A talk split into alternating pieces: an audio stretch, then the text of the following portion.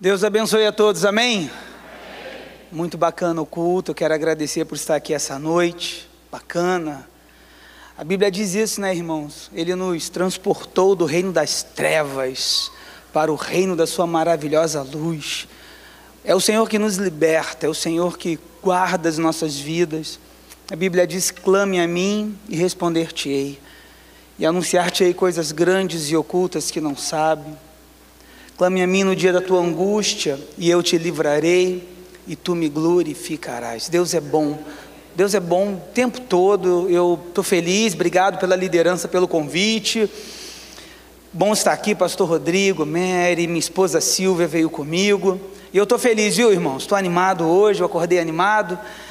E meio tenso, porque falaram assim: olha, o pastor Ayrton pregou de manhã. Eu falei, e agora? O que, que eu falo? Falei, deu ruim. Achei muito bacana aqui. Eh, olha, o pessoal aqui é intelectual, né? Cadê a jovenzinha? Tá ali. Não, falando de reforma protestante. Eu falei, Jesus. Pessoal aqui, eu falei, e agora? Eu falei, pastor, o que, que eu faço? é, mas Deus é bom, amém? Deus é bom, vamos animar. Feche seus olhos um pouco, vamos orar e vamos pedir, Senhor, fala conosco. Vamos pedir o avivamento dos dons do Espírito Santo sobre as nossas vidas, porque há poder no nome de Jesus. Temos a reforma protestante, Martinho Lutero, vamos ter no século XVIII o avivamento com John Wesley, onde nós precisamos buscar santificação na presença de Deus. No século XX nós vamos ter o avivamento pentecostal. Pasmem, irmãos, começa tão simples. Um homem que abre uma escola bíblica para ensinar, Charles Fox Parham, e aí ele começa a dizer que Atos 2 pode acontecer nos tempos de hoje. E aí uma aluna dele, Agnes, é batizada com o Espírito Santo, já não se ouvia falar em glossolalias, que é o falar em línguas, e ela fala no Espírito, e ela começa a falar em mistério, daqui a pouco metade da turma está falando em mistérios.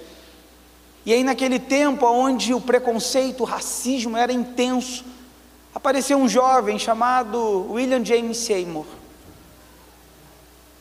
E ele vai aprender, e aí não deixam nem ele entrar na sala de aula. O preconceito era tão grande, aquele jovem negro ele tem que aprender do lado de fora sobre o batismo do Espírito Santo. Mas ele não fez revolução, ele não se juntou com grupos ideológicos, ele não quis quebrar nada, porque a Bíblia diz: humilhai-vos debaixo da poderosa mão de Deus, para que em tempo oportuno ele vos exalte. Aquele homem aprendeu, ele foi batizado com o Espírito Santo, ele vai começar um trabalho em Los Angeles, na rua Azusa, e vai transformar, vai modificar um tempo com o avivamento e o poder de Deus, porque ele resolveu buscar o dom do Espírito Santo. Então, se nessa noite você buscar o dom do Espírito Santo sobre a sua vida, o fogo começa por aqui. Amém? Eu creio nisso, através da sua vida. Deus quer marcar um tempo, marcar uma história.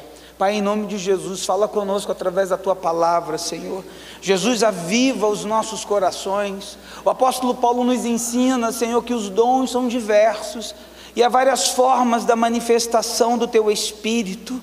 Senhor, em nome de Jesus, aviva a tua igreja, Senhor, esta noite. Derrama do teu poder, da tua graça, da tua unção Fala conosco, Senhor. É o que nós te oramos e te agradecemos, em nome de Jesus. Amém. amém. Somos peregrinos, amém, igreja? Descobrimos através de quando Cristo nos libertou, que nós não estamos na nossa pátria, a nossa pátria é os céus, e nós estamos vivendo um caminho. O peregrino é assim, ele, ele, ele percorre uma jornada. E já que nós estamos falando de alguns teólogos, eu quero falar de um, que, é, que, que ele marcou o tempo dele, e até hoje nós falamos dele. E é interessante pensar nele, porque Deus vai começar, Deus vai separar uma obra para a vida dele, mas ele vai aprender no caminho. Deus vai fazer uma, ele separa esse homem para uma grande obra e vai colocar esse homem também em obra. Imagina, você está você, eu, olha, pastor, eu sou um arquiteto. Eu vou fazer um projeto, mas eu ainda estou aprendendo. Deus te separou para um grande projeto, Ele vai te ensinar na trajetória. Por isso que é bacana nós pensarmos, irmãos, que nós nunca seremos capacitados para fazer o propósito ao qual Deus nos separou. Nós seremos capacitados enquanto realizamos. Enquanto você se dispõe a fazer, Deus manifesta a glória dele. Porque o, o versículo que separaram de peregrinos é no capítulo 11 de Hebreus, que fala sobre a fé. Que a fé é a certeza das coisas que se esperam e a convicção daquilo que não se vê.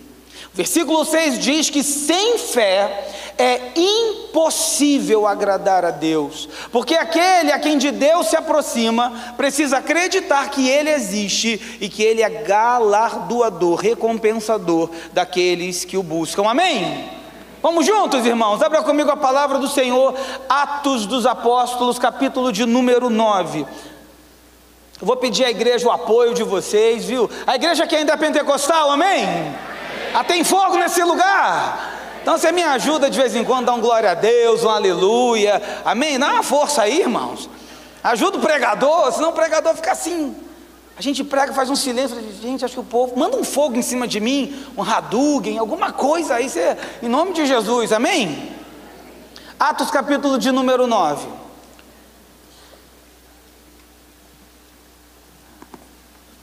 Deixa eu ajeitar aqui minha vida. Aham. Ai meu Deus, e agora? Nem sei mais como é que mexe nisso. Quer ser para cá? Pra... É, está aqui. Atos, capítulo de número 9, versículo 10 ao 16, diz assim: Havia em Damasco um discípulo chamado. O Senhor lhe apareceu numa visão e disse: Ananias. Ao que ele respondeu: Vocês estão comigo, glória a Deus. Eis-me aqui, Senhor. Então o Senhor lhe disse: Levante-se e vá à rua que se chama direita. E na casa de Judas, procure um homem de Tarso chamado Saulo. Ele está o quê? E numa visão viu entrar um homem chamado Ananias e impor-lhe as mãos para que recuperasse a vista. Ananias, porém, respondeu: Senhor, de muitos tenho ouvido a respeito desse homem, quanto mal tem feito aos teus santos em Jerusalém. E, e, aqui em Damasco, ele tem autorização dos principais sacerdotes para prender todos os que invocam o teu nome. Mas o Senhor disse a Ananias: Vá porque este é para mim um instrumento escolhido para levar o meu nome diante dos gentios e reis, bem como diante dos filhos de Israel.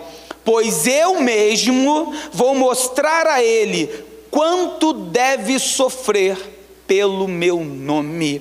E a igreja diz: Amém. Meus irmãos, o, o, a porção que eu separei para que pudéssemos meditar esta noite, falar da conversão do maior teólogo bíblico que é Paulo, ou Saulo de Tarso inicialmente.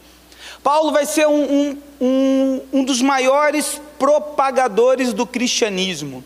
Do Novo Testamento, dos 27 escritos, 13 são cartas de Paulo no Novo Testamento, ao qual ele escreveu. E mais, eu digo as 13, Claro que Hebreus nós não sabemos, nós não temos certeza qual escola, né? Sabemos que não foi Paulo, mas tem algum, alguma influência.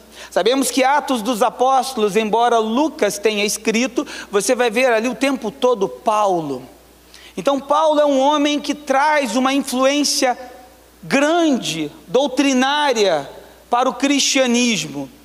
Paulo, esse homem, que é o nome, é o nome grego dele, Paulo, Saulo, antes de se converter, ele era um perseguidor da igreja, dos discípulos de Jesus, onde ele percorria todos os territórios ao redor de Jerusalém para buscar aqueles que professassem a fé em Jesus Cristo. Paulo ele acreditava que perseguir o Saulo de Tarso, acreditava que perseguir seus seguidores, os seguidores de Jesus, perseguindo eles como se fossem animais. E ele, um animal selvagem, ele estaria realizando a vontade de Deus. Ele vai dizer em Atos 26, do versículo 10 ao 11, o seguinte: Encerrei muitos dos santos nas prisões, e quando os matavam, eu dava o meu voto contra eles, e castigando-os muitas vezes por todas as sinagogas, os obriguei a blasfemar. Então, Paulo era um homem que, além de perseguir, torturar, matar, ele obrigava, nega esse Jesus. Não, não confesse mais essa fé, blasfeme contra ele. Esse é o homem que o Senhor vai resgatar. Paulo havia conseguido mais autorizações para ir adiante. E agora, numa viagem, ele tem um encontro com o próprio Jesus. Uma luz forte brilha, ele cai de rosto ao chão. E o Senhor vai falar com ele, e ele diz, e o Senhor diz a ele: Saulo, Saulo, por que me persegues? Ele diz: Quem é o Senhor? Aí o Deus diz a ele: Duro é para ti recalcitrar contra os aguilhões. Esse homem vai ficar três dias e três noites sem comer, orando e jejuando, levado para a casa de um irmão. E lá Paulo agora vai chamar Ananias, um discípulo, vai falar, Deus vai falar com ele, Jesus está falando com ele. E esse homem aqui, ele vai entrar num conflito. Como assim? Veja, questionando, porque muitas vezes Deus nos dá uma ordem que é antagônica. Meu Deus do céu! Ele diz: Você vai. E Deus já tinha revelado para Paulo: Paulo, olha, Saulo, vai vir aqui um Ananias orar por você. Nesse momento ele questiona a Deus. Quantas vezes nós questionamos a Deus acerca de algumas coisas? Muitas vezes nós não entendemos plenamente o propósito de Deus. Esse capítulo que é sugerido pelo tema, capítulo 11, fala sobre isso, quando Deus chama. Deus fala para você caminhar. Deus muitas vezes não revela aonde vai chegar, mas Ele vai te preparando no caminho. Ele vai transformando você enquanto você, por fé, vai dando o primeiro passo. Paulo agora, irmãos, ele está numa casa e, esse, e, Deus diz assim: olha, ele para mim é um instrumento, em algumas traduções é um vaso, mas na verdade no original esse instrumento significa um instrumento de barro, como se fosse uma vasilha que colocasse alguma coisa, um líquido, algo para transportar para algum lugar.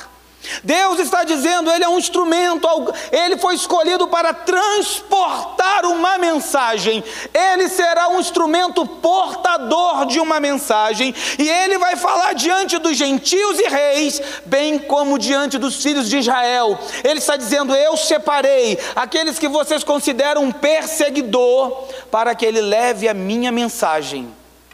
E diz mais: Eu mesmo vou mostrar a ele o quanto deve sofrer pelo meu nome. Deus está dizendo, no percurso ele vai aprender o que ele precisa fazer para continuar caminhando. Essa, essa, e eu quando eu leio esse texto eu fico pensando, o nosso Deus, ele tem poder de transformar naturezas. Deus muda pessoas. Não há ninguém perdido para o nosso Deus. Deus ele modifica. Irmãos, Paulo era um lobo que atacava as ovelhas do Senhor Jesus. E é profético isso na vida de Paulo, sabe por quê?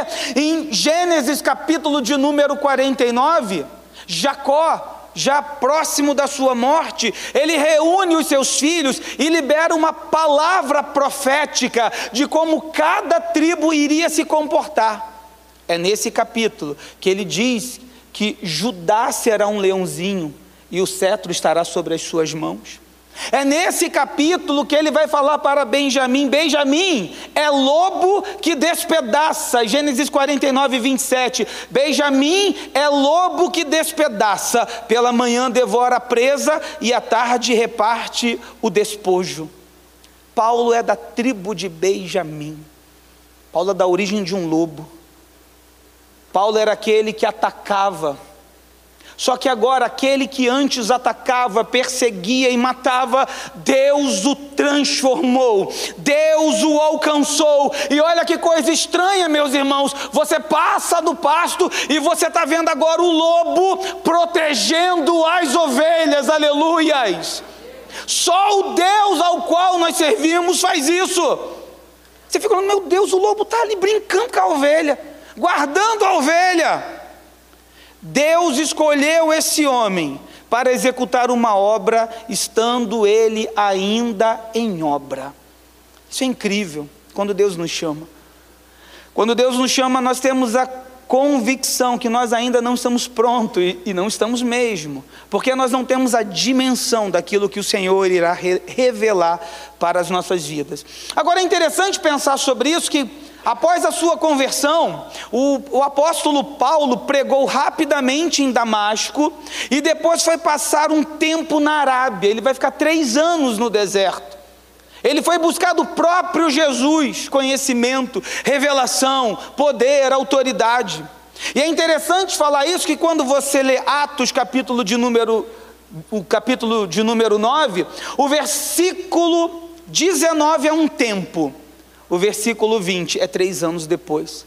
E a gente está lendo rápido, a gente nem percebe que ali está acontecendo uma mudança de tempo aonde Paulo explica isso, pastor, lá em Gálatas, capítulo de número 1, versículo de número 17. Ele vai dizer que na sua conversão ele fica um pouco e depois ele vai para o deserto ficar três anos. Então Deus está começando a trabalhar na vida desse homem, Deus está começando a construir, só que Paulo vai voltar. Quando Paulo retorna para Damasco, a sua pregação vai provocar uma uma oposição muito ferrenha sobre a vida dele, e ele vai precisar fugir para salvar a sua própria vida. Os discípulos, lá em Atos 9, 25, terão que descer Paulo por um cestinho pela muralha, porque já estavam cercando que queriam matar Paulo. Paulo agora era perseguido, irmãos, porque ele pregava o nome de Jesus. Só que Paulo, Inicialmente ele não foi recebido pelos apóstolos, os apóstolos desconfiavam dele. Não, isso aí é uma estratégia. Isso aí, o que, que ele está fazendo? Ele quer pegar os principais, então ele está se fingindo que ele se converteu. Isso me lembra muito quando alguns chegaram na igreja, não é mais ou menos assim? Quando nós nos convertemos, as pessoas diziam: Eu me lembro disso na minha vida, Pastor Rodrigo pessoa não é crente nada, você está com outra intenção indo para a igreja. Deve ter alguma menininha lá, você, o lobo está caçando. E o pessoal às vezes fazia bolsas de aposta. Não vai durar três meses. Daqui a pouco desvia de novo, e glória a Deus, já se passaram 23 anos. Estou indo para o 24 ano, na presença do Senhor, porque Deus é bom. Só que Paulo, irmãos, ele estava os apóstolos, e aí é interessante que Barnabé, lá em Atos 9, 26, Barnabé é uma figura importante, nós vamos falar mais sobre ele. Ele que vai acolher Paulo, ele vai apresentar Paulo, e Paulo vai começar a, a ter acesso aos apóstolos. Paulo havia se convertido, mas é interessante pensar sobre isso, ele precisava mudar alguns comportamentos. Veja, Paulo se converteu, ele mudou, metanoia, mudança de pensamento, mas agora nós precisamos, assim como Paulo, mudar alguns comportamentos, algumas manias, algumas coisas que não nos cabe mais caminhar conosco, porque Paulo continuava um homem muito, muito firme, muito rígido. Ele vai arrumar um tumulto com os gregos, irmãos, logo no início, e nós vamos ver isso. Quando nós nos convertemos, parece que Deus ele precisa limpar um pouco a gente, tirar algumas coisas que não cabem mais nessa nova visão de mundo, nesse novo entendimento. Eu tenho uma, uma frase, tem um, um, um versículo, Isaías 49, 2, que eu pensei em Paulo, que Isaías diz assim: Ele fez de minha boca uma espada afiada, na sombra da sua mão ele me escondeu. Ele me tornou uma flecha polida e escondeu-me na sua aljava. Como assim? Flecha, flecha é quando o quem faz a flecha é o quê? É o quem? É o arqueiro. Então ele vai na floresta, ele pega um galho. O que, que ele faz com esse galho? Ele precisa limpar ele precisa colocar esse galho retinho, porque uma, a haste da flecha, se você mirar, soltar e ela não for retinha, ela fica oscilando, e quem oscila não chega no alvo. Deus precisou agora tratar essa haste, essa flecha. Paulo precisava ser tratado. Eu fico pensando que ele teve que passar assim a lixa grossa para tirar algumas coisas que não convinha naquele galho. Na nossa vida é a mesma coisa. Quando nós nos convertemos, tem que tirar o palavrão da nossa vida, tem que tirar a cachaça, tem que tirar essas noitadas, tem que tirar esses maus hábitos, a prostituição. Tem que deixar coisas de lado para seguir a Jesus. É a lixa grossa passando. Só que no momento que tirou essas coisas, aí Deus vem com a lixa mais fina que é para tirar aquelas coisas que só são perceptíveis muito de perto, que é soberba, vaidade, teimosia. Tem gente teimosa, irmãos. Orgulho, a lixa fina tira aquilo, muitas vezes que não se vê tão aparentemente, mas que Deus precisa trabalhar. Paulo precisava ser trabalhado, por isso Deus vai tirar Paulo de cena, porque Paulo tinha muito conhecimento, e nós vamos falar sobre isso. Mas olha, irmãos, não é a nossa, o nosso conhecimento, a nossa erudição, é a sabedoria que desce dos céus sobre a nossa vida. Você pode só ter a terceira série, mas se você for cheio do Espírito Santo, Deus usa você. Oh, aleluias! Porque é o poder de Deus. Paulo começou a criar confusão na igreja, Atos 9, 29.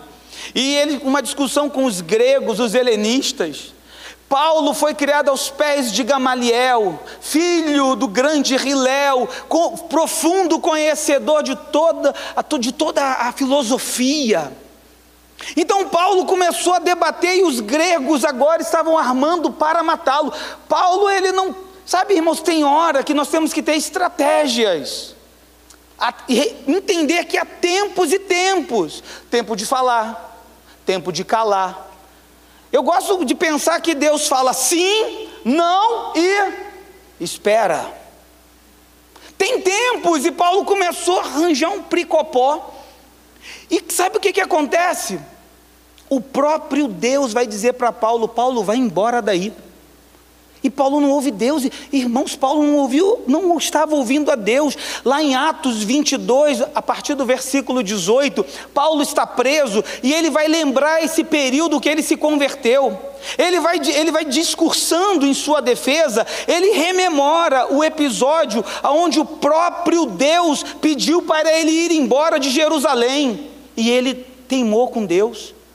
No versículo 21 lá de Atos, Atos 22, Deus vai dizer assim: Paulo, vá embora, porque eu quero te enviar para longe, para os gentios. Paulo foi, irmãos? Não. Ele começou a argumentar com Deus: Deus, você viu o que aconteceu com Estevão? Deus, eu sou um homem preparado. Deus, eu sou um homem capacitado. Deus, eu tenho. Deus, se eu for embora da igreja de Campo Grande, a igreja fecha. O, Deus, louvado seja eu, porque eu estou aqui ajudando. Irmãos, tem hora que a gente fica se achando a última Coca-Cola do deserto. E aí ele não vai, ele teima. E aí sabe o que, que acontece? Deus colocou ele em disciplina. Atos 9,30 diz assim: Os irmãos o levaram a Cesareia e colocaram em um navio para Tarso. Paulo, Paulo era da onde? De Tarso. Pensa, irmãos. Pensa, eu estou aqui, não, eu sou muito bom, olha para mim, teólogo, doutor em divindade, revelação plena. E arranjando um tumulto na igreja, a igreja fala assim: quer saber, pastor Fabiano, chega aqui. Tu é de onde? De Del Castilho? Passa ali o Campo Grande de Del Castilho, tem uma van. Irmão, todo mundo me leva, me bota na van e me manda embora. A igreja mandou Paulo embora, sabe por quê? Porque ele não ouviu a voz de Deus. Deus mandou ele para casa. Sabe o que, eu aprendo com isso? Você pode ter o talento que for, mas se você não obedece à voz de Deus, vai para casa. Não, pastor, eu sou usado no dom, no mistério, no repleplé, plá, plá, plá. Obedece à voz de Deus? Não, não, comigo é assim, pastor está me perseguindo. É, irmão, não, quem que baixar a cabeça? Cansei de baixar a cabeça. Não obedece à voz de Deus para casa. A obra de Deus é obediência. A obra de Deus é servidão.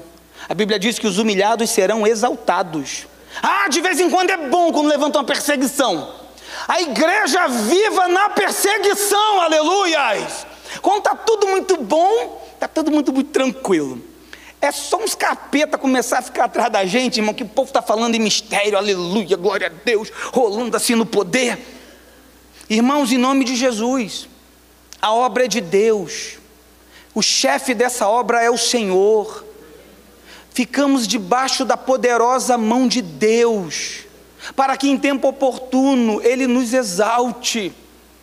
Nós precisamos entender que eu tenho que ter sensibilidade para ouvir a voz de Deus na obra.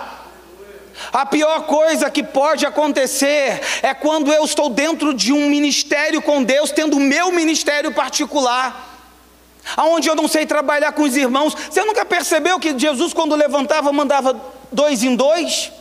Comunhão.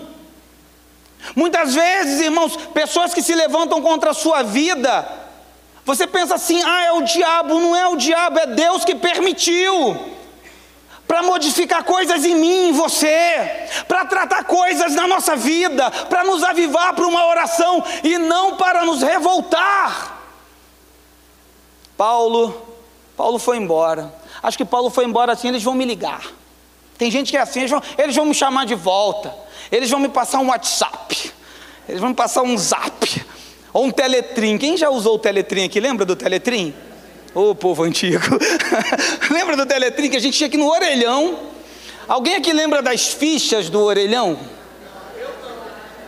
A gente usava ficha no orelhão, irmãos. Vocês, desse lado de cá, vocês não lembram disso. Depois teve o cartão que recarregava. E aí ficava a fila no orelhão para falar. Ô oh, irmãos, Paulo achava assim: eles vão me procurar, agora que eles me mandarem embora, a igreja vai cair o movimento. Mas sabe o que, é? Olha, eles mandaram Paulo embora em Atos 9,30. Sabe o que, que diz no versículo 31? Olha só, igreja, presta atenção. Assim, pois, as igrejas em toda a Judéia, Galiléia e Samaria tinham paz e eram edificadas e se multiplicavam, andando no temor do Senhor e a consolação do Espírito Santo. Oh, irmãos, que coisa terrível! A igreja só crescia quando mandaram Paulo embora. A igreja se tinha paz, e aqui está falando de regiões: Judéia, Jerusalém, está falando aqui de, da Galileia, de Samaria. Irmãos, presta atenção, a obra de Deus foi dito aqui nesse altar. Deus não está em busca de sacrifícios, Deus está em busca de obediência, aleluias.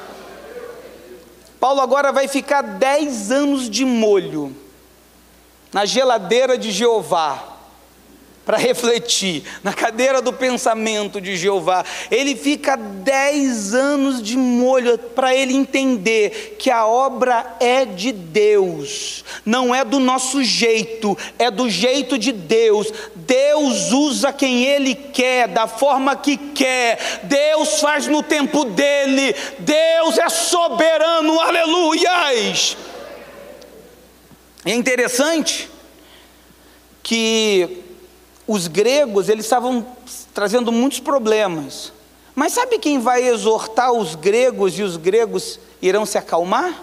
O Barnabé, o filho da consolação, um homem calmo, irmãos. Ele lá em Antioquia é a primeira vez que os eles serão chamados de cristãos, de pequenos cristos. Sabe o que eu fico pensando? Paulo achava que era por grande, grande eloquência que as coisas mudavam, mas deixa eu te contar uma coisa: você pode falar calmo, você pode falar baixo, mas se você falar cheio do Espírito Santo de Deus, Deus faz o milagre, Deus muda a história. E Barnabé ele amava, o amor cobre uma multidão de pecados, aleluias. Ame pessoas. Muitas vezes a gente olha para pessoas pelo rigor da lei. Eu não estou debaixo da lei, eu estou debaixo da graça de Jesus, do amor de Jesus. Há perdão disponível para a sua igreja. Oh, aleluias! Paulo foi um instrumento escolhido, um vaso de Deus escolhido, que Deus precisou amassar e remodelar Isso nos traz logo à memória a comparação de Jeremias 18, onde a visão que ele tem é sobre aquele vaso que está em construção, que ele se desfaz na mão do oleiro. E o que, que ele faz? Ele joga fora? Ele torna a fazer. Irmãos, preste atenção: quem dá forma na sua vida é o próprio Deus. Em alguns momentos, Deus te coloca em lugares que você não gostaria de estar. Mas escute uma coisa: se passar por algumas dores e sofrimento fazem parte do propósito que Deus separou para as nossas vidas, então nós devemos continuar firmes e constantes e sempre abundantes na obra do Senhor, sabendo que o nosso trabalho no Senhor não é em vão, aleluias.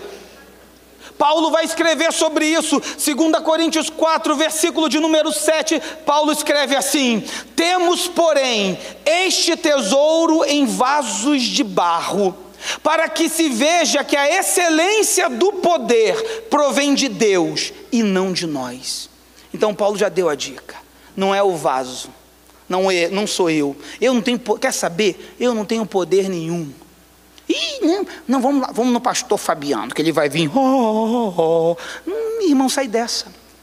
Poder existe no nome de Jesus, ao qual nós clamamos. É no nome de Jesus que o milagre acontece.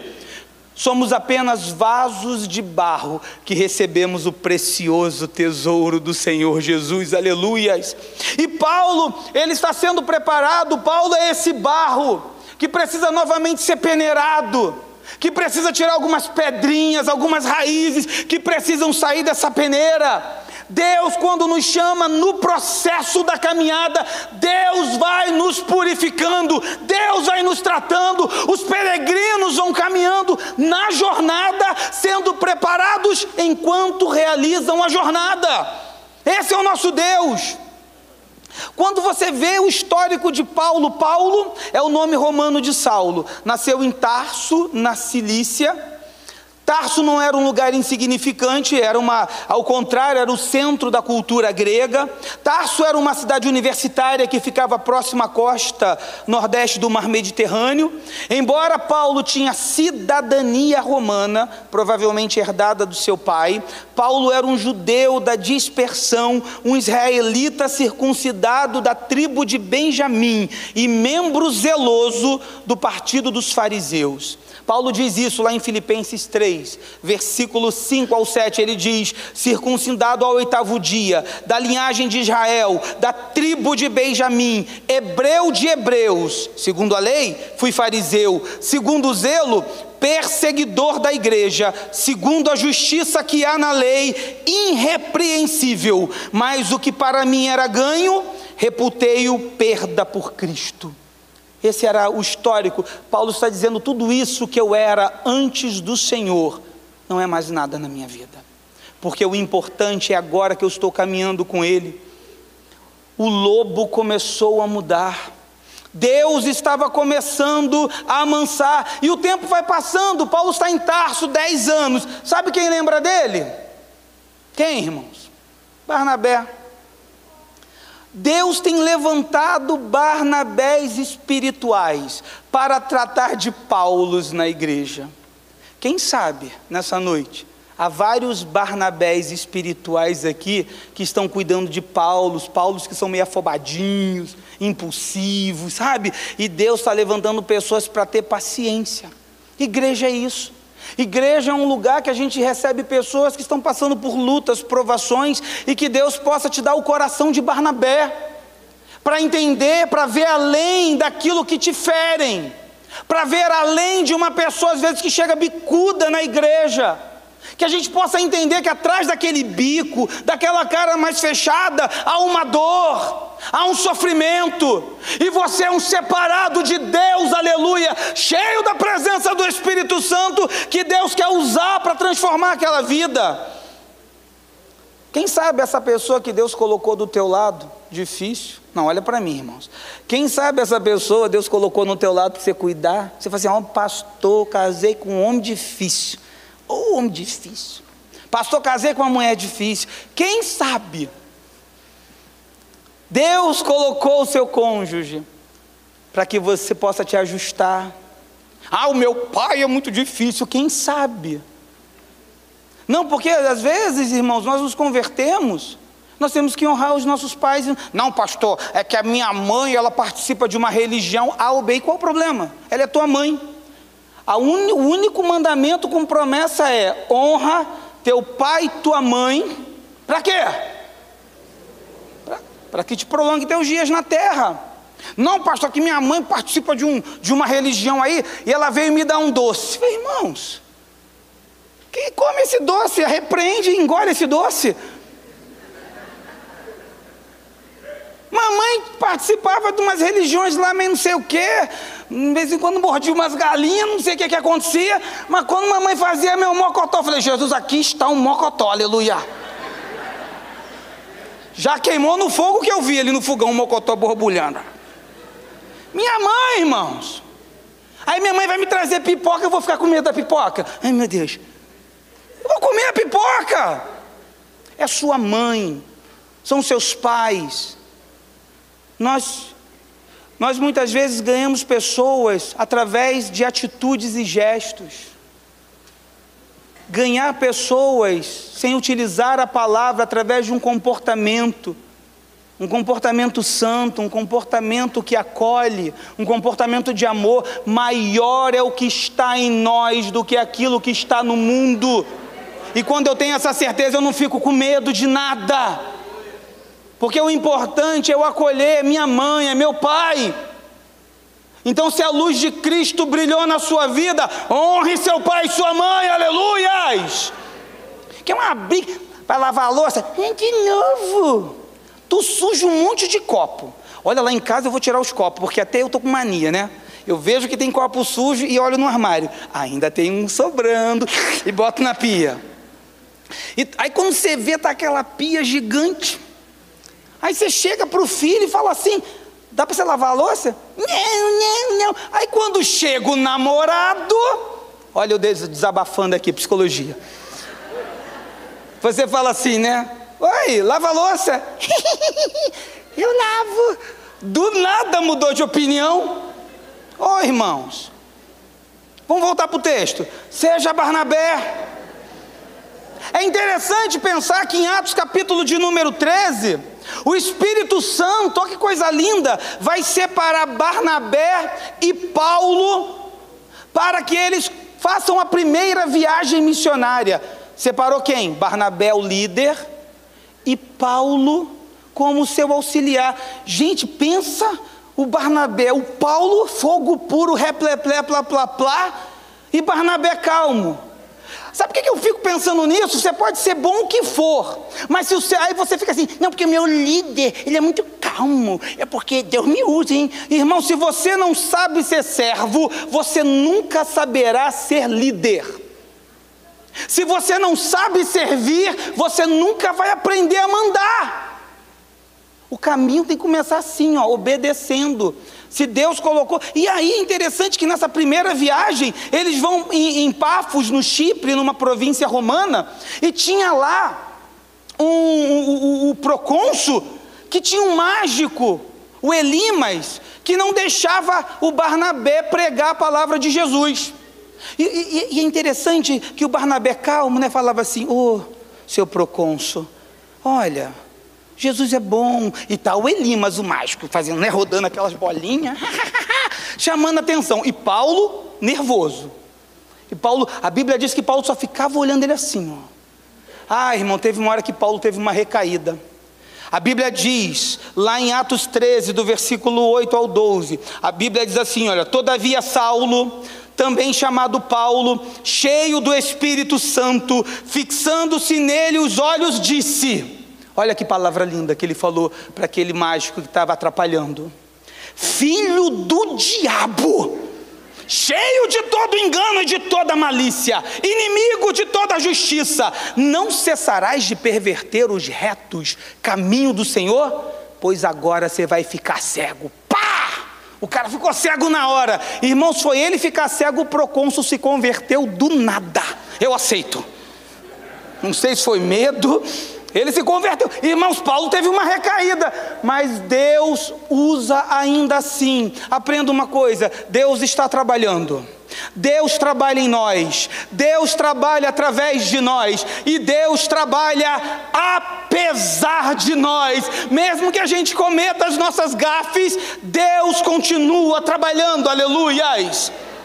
Só que em seguida eles foram para Perges, na Panfilha, e aí o parente do Barnabé, o Marcos, o João Marcos, eu acho que ele ficou com medo de Paulo e foi embora. Desistiu, Paulo não gostou, viu? Paulo ficou chateado, mas ficou quieto, porque o Marquinho foi embora. Quando eles foram fazer a segunda viagem missionária, agora o Paulo estava liderando, e ele falou assim para Barnabé: Barnabé, vamos fazer de novo a viagem? Vamos visitar todo mundo de novo? E aí Barnabé disse: Paulo, vamos levar Marquinho? Marquinho voltou. Olha, meu parente, está de volta. Paulo falou: Você não vai não. Como assim, Paulo? É meu, é meu, é meu sobrinho, primo, sei lá. Ele voltou. Não, não vai não. Não vai não, que eu não ando com gente frouxa. Ele largou a gente. Paulo, mas espera aí. Olha, se eu fosse Barnabé, eu jogava na cara. Paulo, quando você estava lá, eu te busquei. Tá? Eu, irmãos, a Bíblia diz que foi um pricopó que aconteceu. Que aí o Barnabé falou assim: Marquinho, vem comigo. E o Paulo falou: Silas, Timóteo, vem para cá. E foram embora, irmãos. Queridos, na obra de Deus, de vez em quando saem uns pricopó, não se espanta, não. Porque de vez em quando acontece.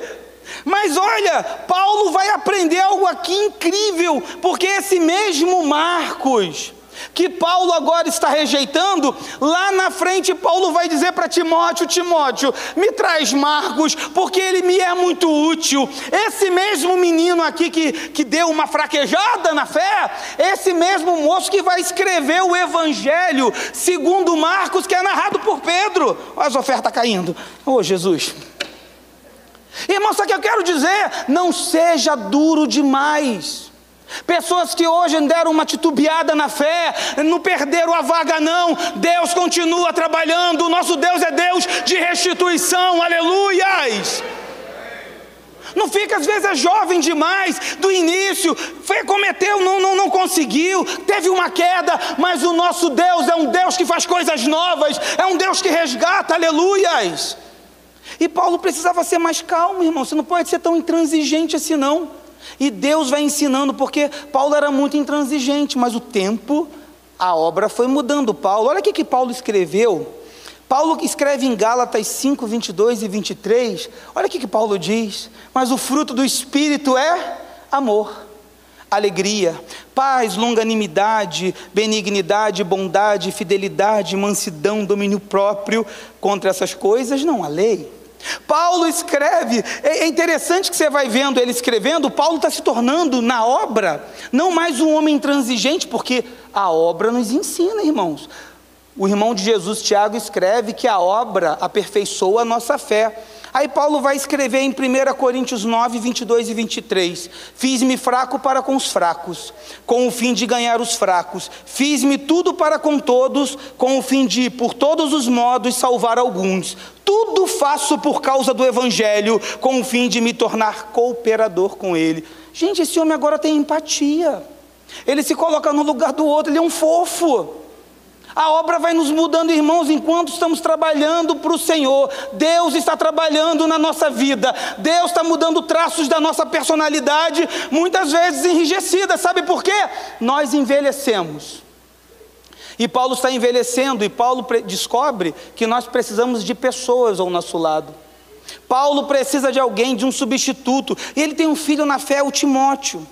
Sabe qual é o maior fracasso de uma obra? É não formar novos líderes. Eu fico triste com isso. As pessoas não querem formar novos líderes, concentra tudo em si. Ah, não vou vir para a igreja hoje, então nem vai ter a reunião. Irmãos, formem novos líderes. Coisa triste é quando a obra morre porque aquela pessoa que fazia não está mais. Plante a semente. A obra é de quem? É sua. A obra é do Senhor. A obra não é. Você não está aqui essa noite por causa do pastor Rodrigo. Você não está aqui essa noite por causa do pastor Ari. Eles vão passar, mas a obra de Deus permanece para sempre. Nós estamos seguindo a Jesus, aleluias. Oh, louvado seja o seu nome! Paulo foi envelhecendo, ele teve que entender que ele tinha que escrever, porque antes era tradição oral, as pessoas passavam oralmente, mas aí, como o tempo estava passando, eles resolveram escrever para registrar, para fazer a manutenção, para ficar firme a palavra. E é interessante, né? Porque Paulo vai escrever 13 cartas, e algumas delas Deus teve que prender Paulo para ele escrever. O Russell Shedd, ele escreve um livro, né, As Epístolas da Prisão, onde Paulo precisou ser preso para escrever. Ele escreve aos Efésios, Colossenses, Filemão, Filipenses, 2 Timóteo, muitas vezes. Deus nos coloca em algumas situações, nos para. Às vezes Deus, Deus, Deus às vezes quer te parar um pouco. Você está agitado demais, está correndo demais, achando que você vai salvar tudo. E Deus está dizendo para você descansar um pouco, para você confiar nele, que Ele vai fazer através do milagre na tua vida. A Bíblia diz que o choro dura uma noite, mas a alegria vem ao amanhecer, porque Deus faz. Esse homem, o apóstolo Paulo, ele se tornou um homem influente. Talvez essa noite alguns de vocês, como eu, já desejei ter o ministério de Paulo. Alguém aqui deseja o ministério de Paulo? Ninguém, gente, pelo amor de Deus. Ninguém quer o ministério do homem, gente. Nem eu. olha só, olha, olha eu vou, vou, dar uma descrição, vou, vou descrever como é que Paulo, como é que era o ministério dele. Coisa boa, coisa fina. 2 Coríntios 11, 23 ao 27. Eu ainda mais, em trabalho, muito mais, muito mais em prisões, em açoites sem medida, em perigos de morte, muitas vezes. Cinco vezes recebi dos judeus uma quarentena de açoite menos um. Fui três vezes fustigado com varas. Uma vez apedrejado, em naufrágios, três vezes. Uma noite e um dia passei na voragem do mar. Em jornadas, muitas vezes. Em perigos de rios, em perigos de salteadores em perigos entre patrícios, em perigos entre gentios, em perigos na cidade, em perigos no deserto, em perigos no mar, em perigos entre falsos irmãos, em trabalhos e fadigas, em vigílias muitas vezes, em fome e sede, em jejum muitas vezes, em frio e nudez. Olha que ministério gostoso, irmãos. Vamos seguir? Mas olha o que ele vai escrever em Romanos 36 ao 39. Em todas essas coisas, porém, somos mais que vencedores por meio daquele que nos amou. Porque eu estou bem certo de que nem a morte, nem a vida, nem os anjos, nem os principados, nem coisas do presente, nem do porvir, nem os poderes, nem a altura, nem a profundidade, nem qualquer outra criatura poderá separar-nos do amor de Deus que está em Cristo Jesus, nosso Senhor, aleluias. Esse homem, irmãos, a obra está fortalecendo ele a tal ponto que as lutas não o param mais. É por isso que muitas pessoas se convertem através de vidas, não porque essas vidas estão de carro zero, de, com casa de dois andares, abrindo a quinta empresa, não. Às vezes a gente vê uma, uma mulher que foi abandonada, sozinha, cuidando dos filhos, mas glorificando a Deus, não está murmurando, está dando glórias ao Senhor, e nós olhamos para aquela vida e dizemos assim: Eu quero ter essa fé no meio da tribulação, aleluias, porque é poder de Deus. A obra nos ensina, e para finalizar, vou pedir até o ministério de louvor para estar pertinho de mim, com aquela última canção, mestre. O vento balançou meu barco. Paulo vai escrever a sua última carta. A última carta que nós conhecemos de Paulo é a segunda carta que Paulo escreve a Timóteo. Para vocês terem uma ideia como estava Paulo, ele estava velho, ele estava abandonado, preso, condenado à morte, mas cheio da vida do Espírito Santo. Irmãos, ele, todos o abandonaram. Paulo estava sozinho, ele já foi condenado. Dali Paulo seria decapitado. Mas você acha que esse homem, o que, que ele escreveu? Lamentações? Não. Ele trouxe três coisas que eu destaquei em 2 Timóteo. A primeira coisa que ele destacou: avivamento.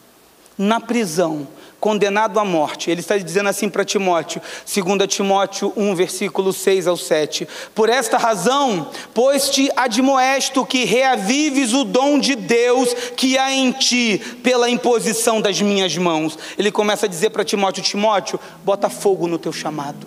Bota fogo nessa tua fé. Para de ser crente meia boca.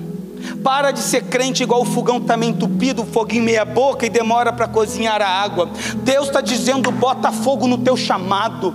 Ah, eu sou muito jovem, conversa, vai para o joelho. Ah, mas eu sou muito velho, conversa, vai para o joelho. O avivamento do Espírito Santo que o profeta Joel, confirmado por Pedro em Atos 2, diz: que naqueles tempos, naqueles dias, derramarei do meu espírito sobre toda a carne, vossos filhos e vossas filhas profetizarão, vossos jovens terão visões, vossos velhos sonharão.